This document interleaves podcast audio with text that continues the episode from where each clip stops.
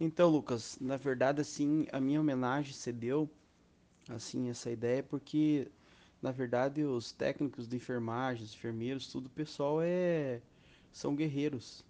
E quando veio a pandemia, esse pessoal foi o pessoal que estava na linha de frente na questão, né, quando a pandemia veio. E eles foram as pessoas que estavam ali atendendo o povo 24 horas por dia.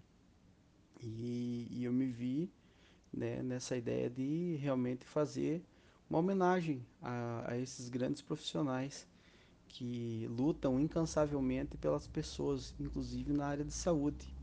Então, eu assim fiquei comovido nessa questão desse grande trabalho que eles eh, desenvolvem, não só eles, mas também todos os profissionais na área da saúde, e que é o mínimo que podemos fazer, né?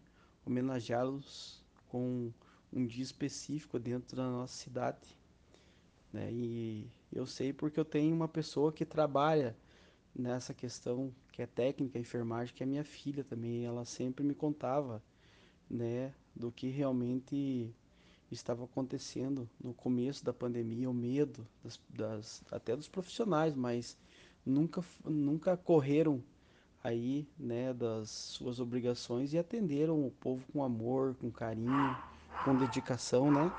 Então eu assim me vi, né, aí, aí nesse momento para a gente estar tá fazendo essa grande homenagem a esses grandes trabalhadores e que salvaram muitas vidas é, aí no, no nosso município no nosso Brasil e que continuam fazendo um grande trabalho aí a, aí como os técnicos de enfermagem, os enfermeiros, todo o pessoal na área da saúde.